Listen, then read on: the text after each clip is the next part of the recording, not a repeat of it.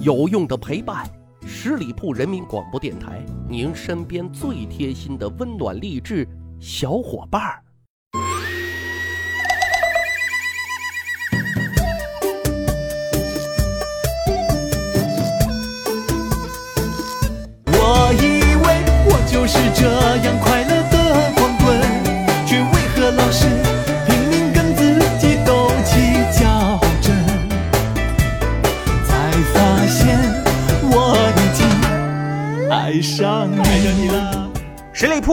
广播电台，趣吧历史，增长见识，欢迎各位小伙伴收听《秘史趣谈》。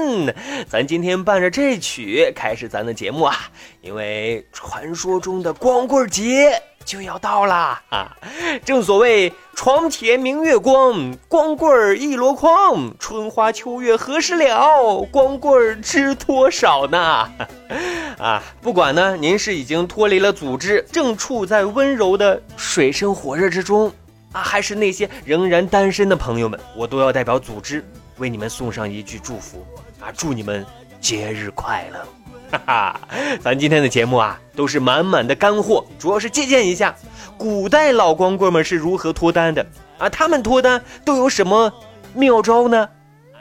其实说来，古代光棍们脱单一半。啊，要靠自己的魅力、才华、长相、家世啊等等。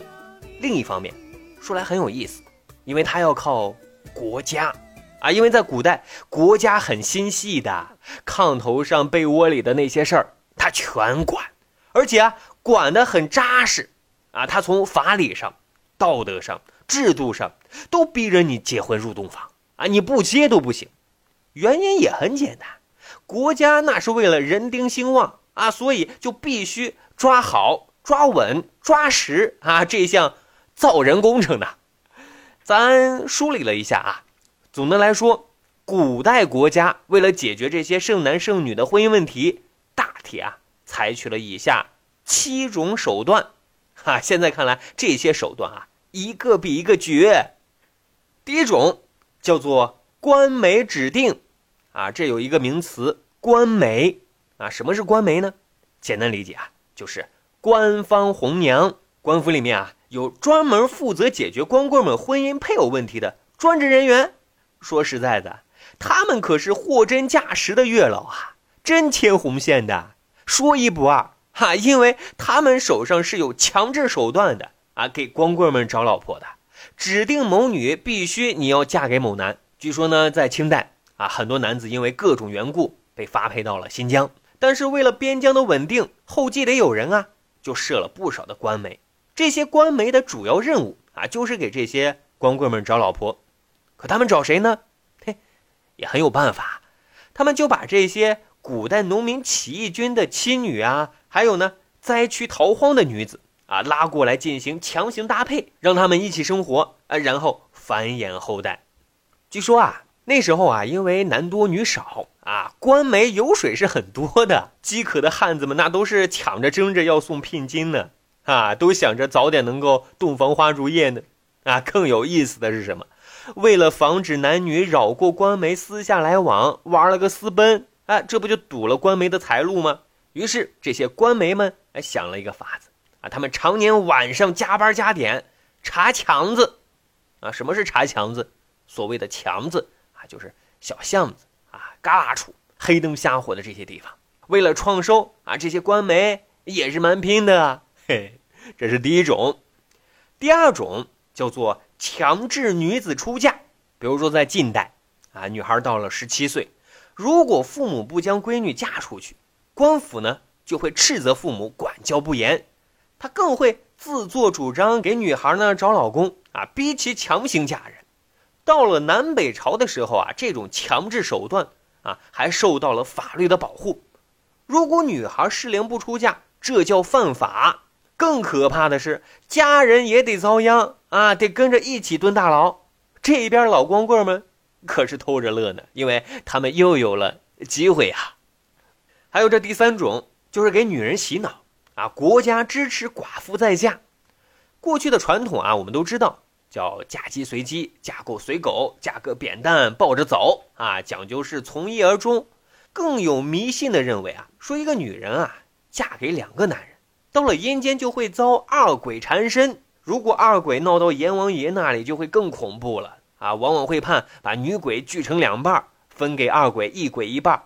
所以呢，古代寡妇啊，大都不肯二婚的。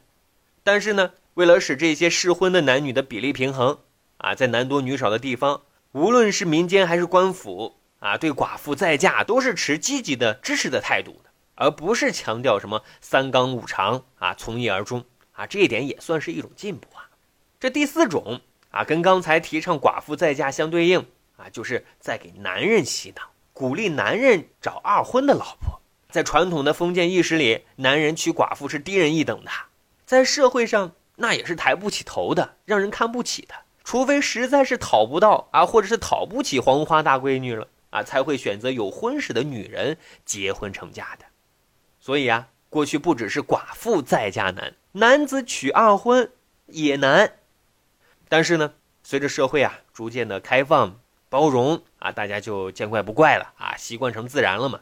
光棍们的思想的枷锁也逐渐就被这样打开了哈，没有了后顾之忧，也就不想一个人吃饭啊，更不想一个人睡觉了哈。好，这是第四种措施啊。我们再说第五种措施啊，这个最生猛。啊，就是允许一妻多夫啊，这就不用解释了，大家都明白。归根结底，我认为还是因为穷和落后，啊，几个男人合伙娶一个妻子，轮流同房，这种现象在西藏等地方啊，在共和国成立好多年之后，仍然能找到案例的。啊，他们往往都是兄弟几个人共娶一个妻子。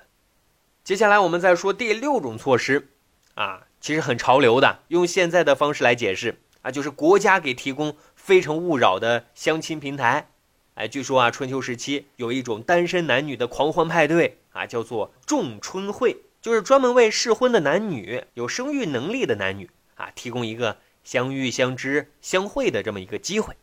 单身男女在聚会当中，要是碰出了爱情的火花，那就可以迅速的啊走进婚姻的殿堂了啊，脱离单身的队伍了。后来呢，因为这种相亲会啊，效果还不错。所以呢，除了仲春会之外，古代呢还给光棍们提供了比如正月十五、七月七等这些择偶相会的机会，啊，以此来切实解决适婚男女婚姻问题。我们再说最后一种措施啊，也很绝啊，叫做限制妇人娶妾。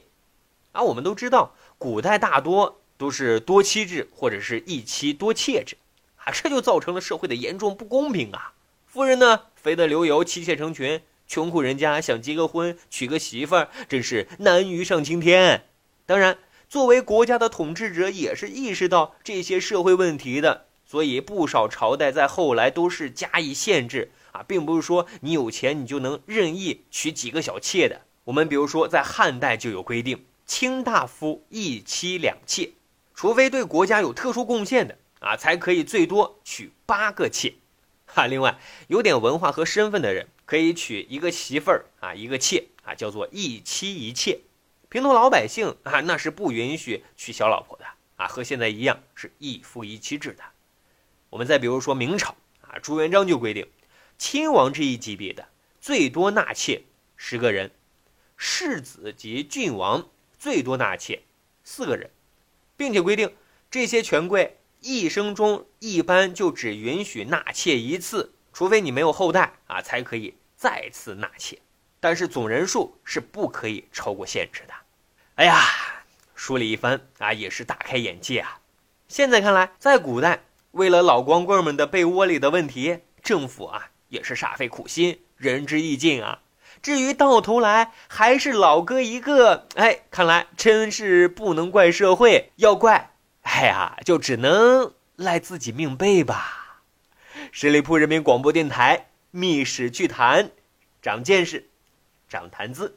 我们成立了一个《密室趣谈》的微信听友群，欢迎大家关注十里铺人民广播电台的微信公众号，然后回复数字一，就可以扫码进群，在这里就可以进行头脑风暴哦。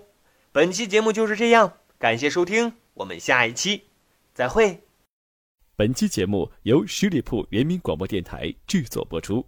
了解更多的资讯，请关注十里铺人民广播电台的公众微信和新浪、腾讯的官方微博。感谢收听，我们明天再见。